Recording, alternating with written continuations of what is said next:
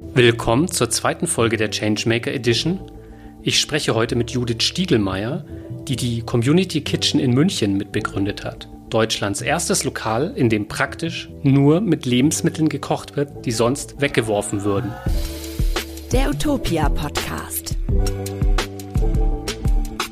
Es geht also um Lebensmittelverschwendung und wie Judith sich dafür einsetzt, Menschen für dieses wichtige Thema zu sensibilisieren und Veränderungen anzustoßen.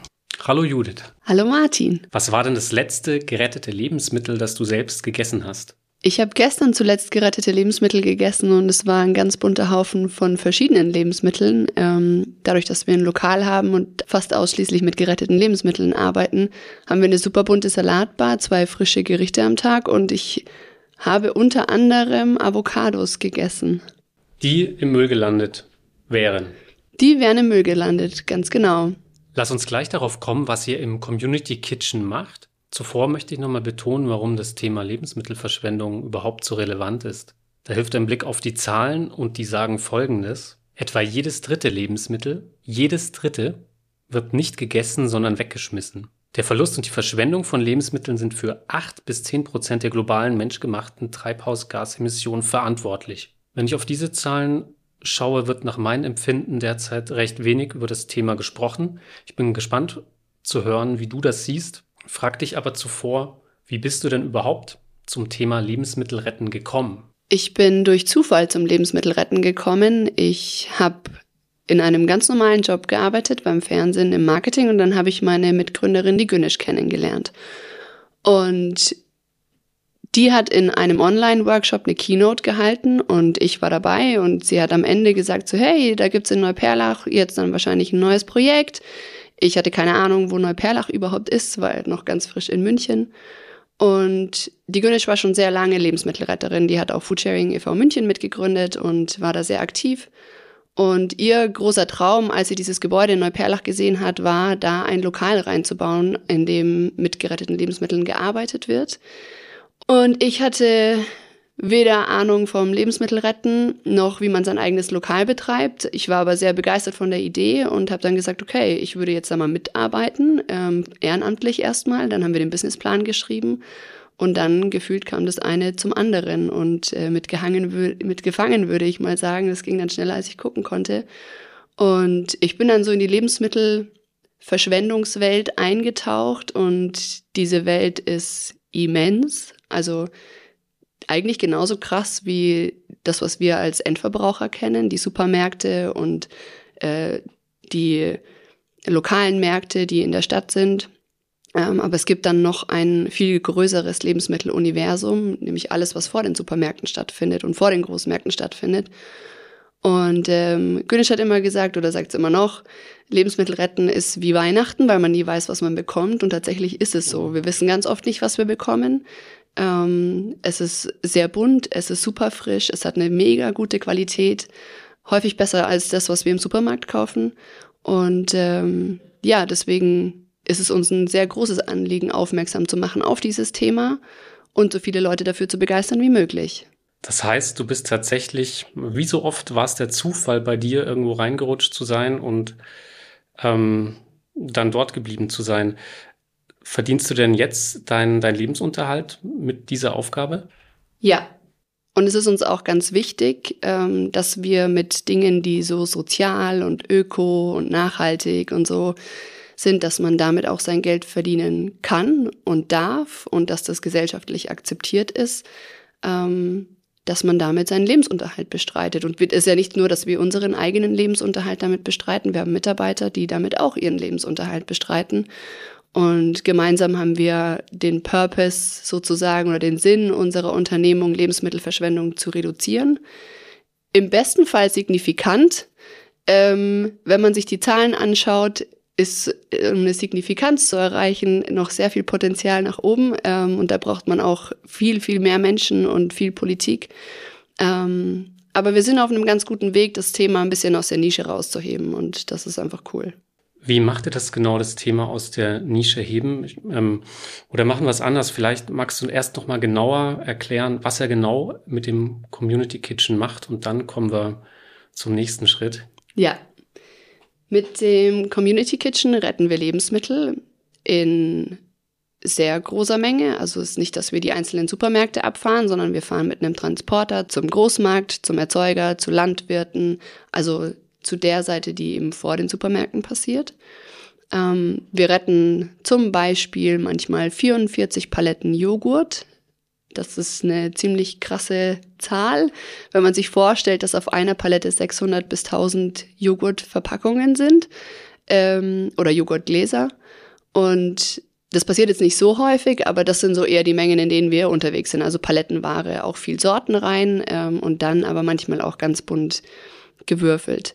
Und die Ware nehmen wir mit ins Community Kitchen in Neuperlach und dann überlegen wir uns, was wir daraus kochen können. Und wir haben am Anfang sehr oft äh, versucht, weil wir ja auch eher so ein bisschen kantinenartig sind, also wir sind jetzt nicht das klassische Restaurant, ähm, weil wir eine ehemalige Kantine übernommen haben und die zu einem öffentlichen Restaurant umfunktioniert haben, ähm, einen Speiseplan zu erarbeiten, dass die Leute auch wissen, was es gibt. Und wir haben uns da so viel Mühe gegeben, immer wieder, und haben festgestellt, das funktioniert für uns leider nicht, weil wir halt retten, was wir retten. Und dann haben wir die Lebensmittel, die wir haben. Und manche Mal haben wir zum Beispiel Portobello Pilze und die sind mega lecker, die rettet man jetzt nicht so oft, aber dann will man die natürlich auch präsentieren und an die Kunden weitergeben.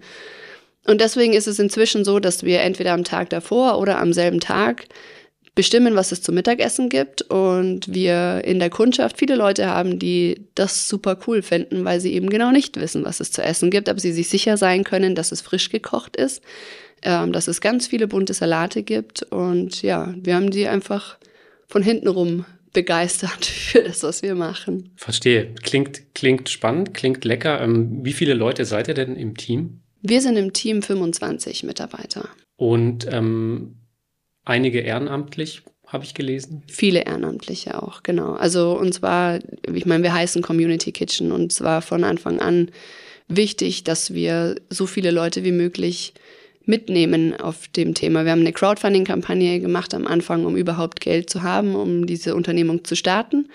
Und ähm, ja, die Kantine an sich, also die Kantine ist ein riesiger Raum, das war leer, das war trist, grau, weiß, rote Säulen waren da drin. Und wir haben mit den Leuten, ähm, die Lust hatten, das Community Kitchen zu einem ganz bunten Ort gemacht. Also es strotzt vor Farbe und es sind ganz viele Pflanzen und wir haben ganz bunt zusammengewürfelte Möbel und es ist einfach ein sehr, sehr gemütlicher Ort und uns war wichtig, dass der Ort auch Positivität ausstrahlt, gute Laune vermittelt und ich denke, das kriegen wir sehr gut hin. Zumindest ist das Feedback so. Das glaube ich.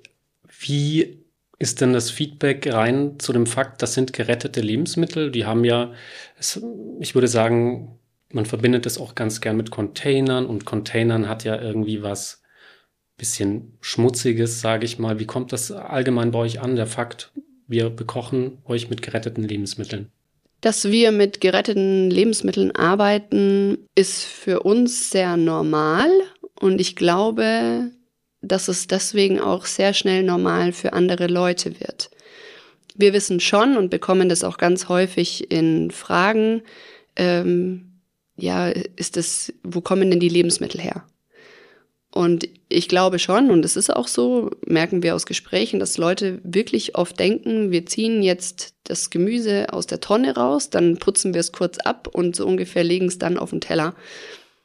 Das ist es einfach nicht. Aber das ist das Unwissen. Und ähm, wir wissen, dass Lebensmittelverschwendung keine Lobby hat. Also da kümmert sich halt einfach keiner drum. Unser Wirtschaftssystem ist aufgebaut, wie es aufgebaut ist. Und diese Verschwendung, die wir haben in einem immensen Ausmaß, ist einkalkuliert. Also das ist einfach so und deswegen werden diese Lebensmittel, egal wie gut oder schlecht die sind, weggeschmissen und egal was man wegschmeißt, das hat automatisch eine schlechte Qualität. Also ist halt Abfall. Ähm, und ja, wir zeigen, manche Leute merken es bewusst, manche merken es gar nicht oder irgendwann vielleicht, dass sie gerettete Lebensmittel gegessen haben. Ähm, wir zeigen das durch die Mahlzeiten, wie gut die Qualität dieser Lebensmittel ist, denen wir einen so minderen Wert zuweisen eigentlich.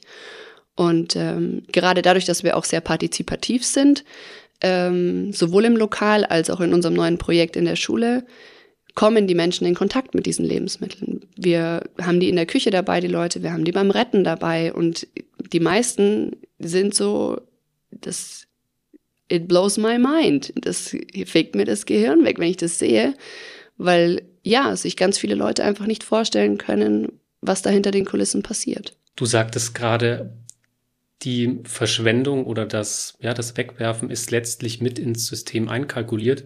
Ich wollte dich eigentlich fragen, ob das Retten mehr ein Symptom, die Bekämpfung eines Symptoms ist, als, als eine grundsätzliche Lösung. Wie siehst du das denn? Und ich habe jetzt eigentlich gesagt, weil ich ein bisschen zurückruder gerade im Kopf. Also das, was wir machen mit wir retten die Lebensmittel, ist gerade für unser System, wie wir es uns aufgebaut haben in Deutschland, eine super Lösung, weil wir fahren hin, holen den in Anführungsstrichen Müll ab und ähm, die Partner, mit denen wir zusammenarbeiten, sparen sich Müllgebühren, im besten Fall auch noch. Ende.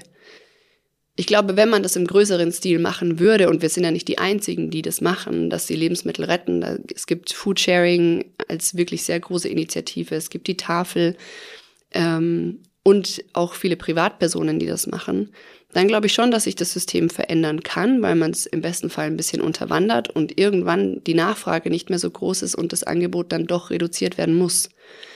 Ähm, unser Ziel ist aber, und deswegen sind wir ja sehr stark engagiert in Bildung, in der Politik, ihnen genau das zu zeigen, wie andere auch, dass ähm, viel zu viele Lebensmittel weggeschmissen werden und dass wir Lösungen brauchen, die Menschen dazu bewegen, egal ob bewusst oder unbewusst, zu partizipieren und das einfach mitzumachen und dann eben nicht, dass, dass das System nicht so aufgebaut ist, dass dann automatisch Dinge weggeschmissen werden und es ist total okay. Als große politische Maßnahme haben wir seit 2019 in Deutschland die sogenannte nationale Strategie zur Verringerung von Lebensmittelabfällen. Diese beruht auf Freiwilligkeit und richtet sich an Unternehmen, vor allem natürlich an Supermärkte und Co. Milde gesagt ist mit ihr bisher relativ wenig passiert. Wie weit kommen wir denn deiner Meinung nach mit Freiwilligkeit beim Thema Lebensmittelverschwendung? Da scheint relativ wenig vorangegangen zu sein. Ich glaube, man darf nicht vergessen, wie viele Menschen wir sind. Also alleine in Deutschland 90 Millionen Personen, wenn wir warten, dass jeder sich freiwillig entscheidet, weniger wegzuschmeißen und weniger zu konsumieren und in einer gewissen Art und Weise zu verzichten, ich glaube, dann warten wir auf den Nimmerleinstag, ehrlicherweise. Und ähm, deswegen ja, ich glaube, bis zu einem gewissen Punkt kommt man mit Freiwilligkeit weiter, aber auch da ist immer wieder unsere Forderung, welche Strukturen können denn geschaffen werden, so dass die Menschen automatisch weniger Müll produzieren. Und das, finde ich, sollte das Ziel sein. Ähm, und Klar, da muss man sich anschauen, entlang der gesamten Wertschöpfungskette, wo sind denn die Hebel, die man in Gang setzen muss, dass das auch funktioniert. Du sagtest gerade verzichten. Ich finde speziell beim Thema Lebensmittelverschwendung ähm, den Verzicht, den kann man ganz gut aushalten, ne? dass die Lebensmittel, die man für Geld gekauft hat, nicht wegzuwerfen. Da ist es ja so, ähm, in Deutschland gehen k 60 Prozent ähm, der Lebensmittel der weggeworfenen Lebensmittel auf die Privathaushalte. Ich habe ähm, gelesen in Frankreich, wo es, wo es ein Gesetz gibt, äh, klar, das gilt auch wieder für Supermärkte, nicht für Privathaushalte. Wie sollte das auch gehen? Da sind es aber nur 30 Prozent, ähm, die auf Privathaushalte gehen. Kannst du mit den Zahlen, kannst du die einordnen? Ist das auch was Kulturelles in Deutschland? Ich finde, dadurch, dass ich zwar Frankreich liebe, aber da nicht wohne und nicht aufgewachsen bin, ist schwierig zu vergleichen, warum Zahlen in Frankreich anders sind als in Deutschland. Ähm, wenn man so mit den Leuten spricht, sagen die Franzosen, oh, die Deutschen sind so fortschrittlich. Wenn ich da bin, denke ich mir, krass, die machen ja auch ganz andere Sachen und sind in manchen Bereichen schon viel weiter. Ich glaube, per se sich die Privathaushalte anzuschauen, ist einseitig, weil ja, 60 Prozent, oder es sind ja nicht ganz 60 Prozent, liegt an den Privathaushalten, aber die andere Hälfte liegt nicht in den Privathaushalten. Und nochmal, ich glaube, wenn wir unser Wirtschaftssystem so aufbauen, dass die Menschen partizipieren können und automatisch weniger verschwenden, wäre der Müll auf Seiten der Privathaushalte auch weniger. Und zum Thema Verzicht generell, ich finde, man darf nicht vergessen, wie wie wohlhabend wir in Deutschland leben. Also ich glaube, wir haben uns so einen Wohlstand aufgebaut, ähm, auf den ja viele nicht verzichten wollten, obwohl, wenn wir zehn Prozent weniger konsumieren würden von dem, was wir tun, wir immer noch wie auf Wolke 7 unterwegs wären. Ähm, das, glaube ich, muss man so ein bisschen in die Menschen reinbekommen. Wie man das jetzt macht, kann ich ehrlicherweise auch nicht beantworten. Ähm, aber auch da, mit dem, was wir tun, versuchen wir, egal welche Altersgruppe, dazu zu bewegen, zu machen, Dinge umzusetzen, Lösungen zu finden, Herausforderungen zu entdecken und sich dann halt genau zu überlegen, was kann ich denn da machen? Inwiefern betrifft mich das oder inwiefern betrifft das andere und dann einfach mal auszuprobieren und zu gucken, was dann passiert. Du hast etwas etwas weiter vorne im Gespräch auch schon euer Schulprojekt angesprochen. Was macht ihr denn da genau? Wir sind jetzt seit 8. Januar Pächter von einer Schulkantine im St. Anna Gymnasium im Lehel in München. Und ähm, ich finde das ein ganz besonderes Projekt, weil wir eben dadurch, dass wir Lebensmittel retten, ja schon ganz viel mit Lebensmitteln zu tun haben. Dadurch, dass wir im Community Kitchen schon viel Bildung gemacht haben, hatten wir auch schon sehr viel mit Schülern zu tun. Ähm, wir hatten, haben ein Handbuch geschrieben, haben uns Schulkantinen angeschaut, Kita-Kantinen angeschaut und wir haben immer wieder festgestellt, dass wir zwar ganz viel fordern von unseren jungen Kindern, Jugendlichen, ähm, aber dass wir sie nicht so gut füttern. Also was soll da rauskommen, wenn man irgendwie einen Scheiß reinsteckt? Ähm, und dann hat sich diese Möglichkeit ergeben. Ähm, die Rektorin kennen wir schon, die ist auch ähm, Teil unseres zweiten Projekts, das wir in Neuperlach haben, für eine ganz lange Zeit gewesen. Und ähm, ja, wir sind immer wieder im Austausch gewesen und haben einfach überlegt, was könnte man denn machen, um genau an diese Zielgruppe zu kommen. Weil wir der festen Überzeugung sind, dass wenn wir die Kinder überzeugen, sie ihren Eltern vormachen, wie es zu sein hat. Sie gestalten ihre Zukunft und die Eltern machen im besten Fall dann auch mit. Und genau, dann hat sich wirklich per Zufall uh, once again diese Gelegenheit ergeben und ähm, wir betreiben auch da eben eine ganz klassische Kantine, aber die Schülerinnen und Schüler arbeiten mit und sind von Montag bis Freitag bei uns in ihrer Kantine. Also es ist ja auch nicht, es ist nicht unsere Schulmensa, sondern wir wollen, dass die Kids verstehen, dass es ihr Projekt ist. Und sie diese Woche ihre Mitschülerinnen und Mitschüler versorgen mit Essen und die Lehrer natürlich auch. Und die Eltern sind auch immer herzlich eingeladen zu kommen, weil auch da, wir kommen jetzt mit einem Thema gerettete Lebensmittel und ähm, müssen eine neue Zielgruppe davon überzeugen, dass das, was wir da tun, auch gut ist. Ich stelle mir das logistisch gar nicht einfach vor.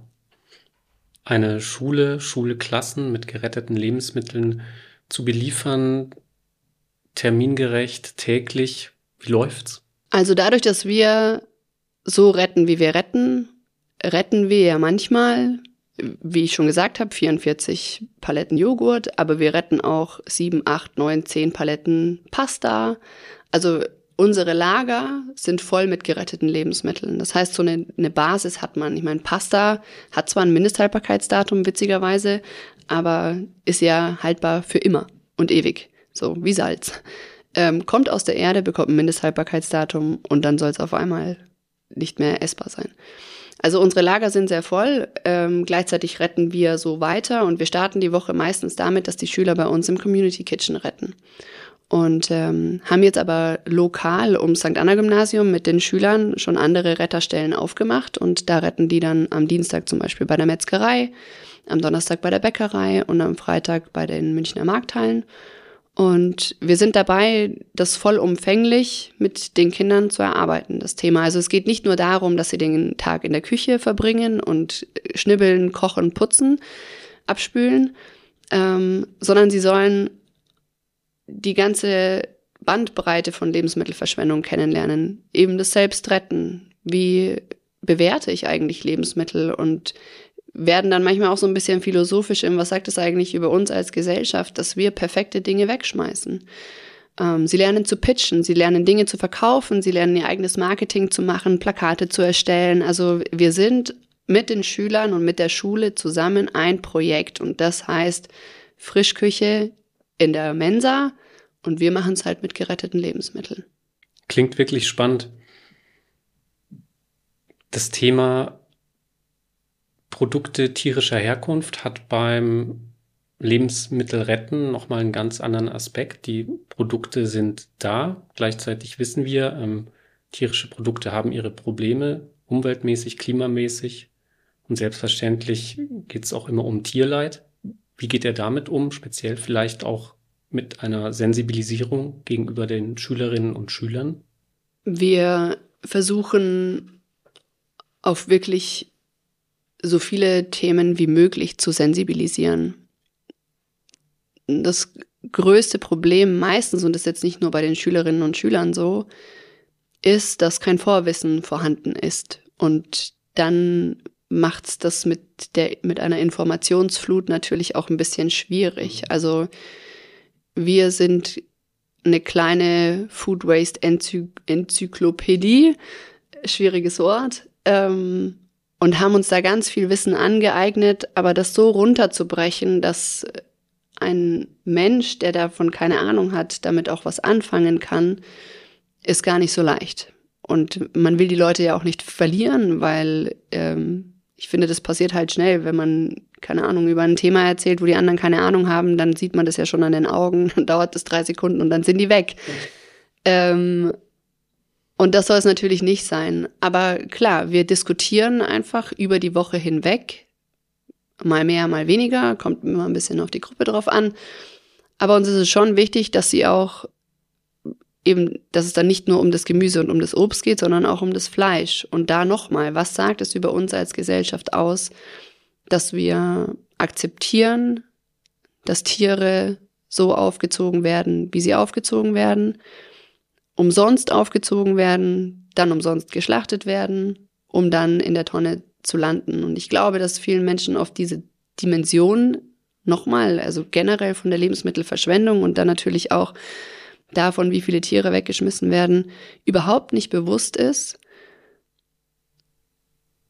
Und wir droppen dann schon Zahlen, nur die dann wieder einzuordnen, ist dann halt das nächste. Also wir sprechen ja von, je nachdem, also WWF Zahlen sind ja zwischen 12 Millionen und 18 Millionen. Es ist beides mega viel. Ähm, bei den, also jetzt mal äh, Lebensmittelverschwendung per se. Wir sprechen weltweit von 18 Milliarden Nutztieren, die umsonst wachsen und dann weggeschmissen werden. Also ich glaube, da hat keiner eine Vorstellung, auch wenn man weiß, ja, okay, so und so viele Leute wohnen ungefähr in Deutschland und so viele weltweit, oh, dann sind es vielleicht ganz schön viele Tiere, die wir wegschmeißen. Ähm, aber ja, nochmal, wir versuchen dann schon, das so runterzubrechen, dass wir sie nicht verlieren und trotzdem für das Thema begeistert halten, weil ich glaube, generell bei der Nachhaltigkeit sind wir gerade auf einem Weg, wo es so ein bisschen langweilig wird, weil wir die ganze Zeit drüber sprechen und Klimaschutz und irgendwie kann es keiner mehr hören und ist ja auch nicht mehr bockig. Ähm, aber wie kann man das denn machen, dass man das Momentum so ein bisschen wieder hochholt, die Leute bei der Stange hält, motiviert hält? Ähm, und es geht halt einfach viel über ja, sich Ideen ausdenken, die sehr groß sind, bunt sind, mal was anderes sind ähm, und die ja Freude bereiten an, am Mitmachen. Ich habe über euer Projekt Folgendes gelesen in einem Interview, in einem Online-Interview. Man könnte folglich sagen, hier verbündet sich die ökologische mit der sozialen Idee. Mehr Nachhaltigkeit geht nicht. Folglich finden das Konzept alle gut. Will man das? Also wir wollen mit Sicherheit, dass jeder unser Konzept gut findet, klar, weil wir das natürlich super toll finden, was wir machen. Ich meine, wenn man das gegründet hat, dann steht man natürlich sehr, sehr stark dahinter. Aber es ist nicht so, dass jeder gut findet, was wir tun. Also zum einen interessiert ganz viele das, das Thema nicht. Ähm, Klimaschutz ist ein bisschen schwierig und wir verdienen Geld mit dem, was wir tun. Und sobald es ums Geld geht, scheiden sich so ein bisschen die Geister. Das ist zwar was, was wir auch immer wieder adressieren und dann gerade nochmal bei allem, was wir partizipativ machen, möchten wir Kindern, Jugendlichen, Erwachsenen mitgeben, dass zu einem Unternehmen und zu Unternehmertum und wenn man was macht, Geld dazugehört. Das ist einfach die finanzielle Basis. Und umso mehr man davon hat, umso mehr kann man machen. Also ich meine, das ist ja, so ist ja das aktuelle Wirtschaftssystem auch aufgebaut. Und es ist ganz spannend, wie schizophren wir als Gesellschaft in Deutschland bei Geld werden, wenn es dann in Verbindung steht mit was Sozialem und Nachhaltigem. Und unser Wunsch ist einfach, und darauf arbeiten wir sehr stark hin, das zu verändern. Weil wir brauchen Geld, wenn wir was verändern wollen. Also man muss sich nur den Klimaschutz anschauen oder der Klimaschutz klingt ja auch immer so abgedroschen. Es ist Menschenschutz. Wir wollen, dass wir auch in 20, 30, 40, 50 Jahren immer noch ein gutes Leben führen können. Und ähm, deswegen werden wir nicht müde, das, das zu adressieren und darauf hinzuweisen und zu versuchen, Menschen dafür zu begeistern. Aber auch ja, man braucht, um Maßnahmen im Klimaschutz umzusetzen, finanzielle Mittel. Hast du für die 20, 30 oder 40 Jahre in der Zukunft eine klare Vision, von der du sprechen kannst und sagen kannst, so sähe die ideale nachhaltige Welt aus? Ich wünsche mir so, schon sehr stark eine Welt mit viel Grün. Fröhliche Menschen und glückliche Tiere weil selbst wir fahren ja häufig als Menschen in die Natur, um die Natur zu erleben, vergessen aber, dass wir die Natur ja selbst sind. Und sobald wir, egal ob wir in unserer Wohnung sind oder raustreten, sind wir in der Natur. Wir haben die Natur nur umgebaut. Und ich glaube, die Menschen verstehen schon, dass ihnen die Natur gut tut, aber dann bitte wollen wir sie doch auch da haben, wo wir sind. Dann müssen wir da nicht immer hinfahren. Also die kann ja auch direkt vor unserer Haustüre sein. Und das würde ich mir wünschen. Ich glaube nur, dass das schon auch eine Herausforderung ist, die Menschen dafür zu begeistern, weil gefühlt ist es ja so, wenn man von Klimaschutz spricht, spricht man von Verzicht und dann wird man automatisch ein Höhlenmensch. Es ist nur nicht so. Also man kann auf ein paar kleine Dinge verzichten, die man vielleicht sowieso nicht braucht und hat damit einen riesigen Effekt das ist das gleiche wie wenn man es aufs Lebensmittelretten nochmal ummünzt, 118 Gramm am Tag weniger wegschmeißen, damit bist du schon Klimaretter. Das ist die Größe eines mittelgroßen Apfels. Und wenn man den nicht wegschmeißt am Tag, dann bewirkt man schon ganz viel und das auch im Kleinen.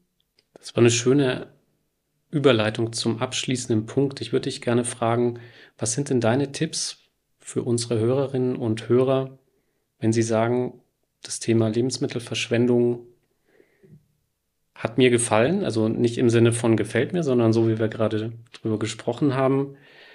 Was kann ich tun, wenn ich ein bisschen mehr tun möchte? Aktiv werden. Sich Wissen aneignen, gucken, ob man bei irgendwelchen Initiativen oder Unternehmen mithelfen kann, nicht den Mut verlieren und kreativ sein. Also Kühlschrank aufmachen, mal gucken, was ist denn da eigentlich so alles drin und dann mal ganz wild ausprobieren. Und für uns wirklich das Wichtigste ist, da erstmal vor der eigenen Haus, wie sagt man, vor der eigenen Haustüre anzufangen zu kehren. Kühlschranktüre. Kühlschranktüre anzufangen zu kehren, genau. Ähm, und diese 118 Gramm einzusparen. Und ich glaube, wenn man eine Begeisterung entwickelt für die Lebensmittel, die man da hat, steckt man automatisch andere Leute auch an. Und ähm, diskutieren über solche Themen, also diskutieren im Sinne von sprechen, ähm, das sollten wir viel mehr machen. Andere Menschen durch Worte zu begeistern. Ich danke dir sehr für das Gespräch. Schön, dass du da warst, Judith, und vielen Dank auch für danke. dein Engagement. Danke. Hat mich sehr gefreut. Der Utopia Podcast.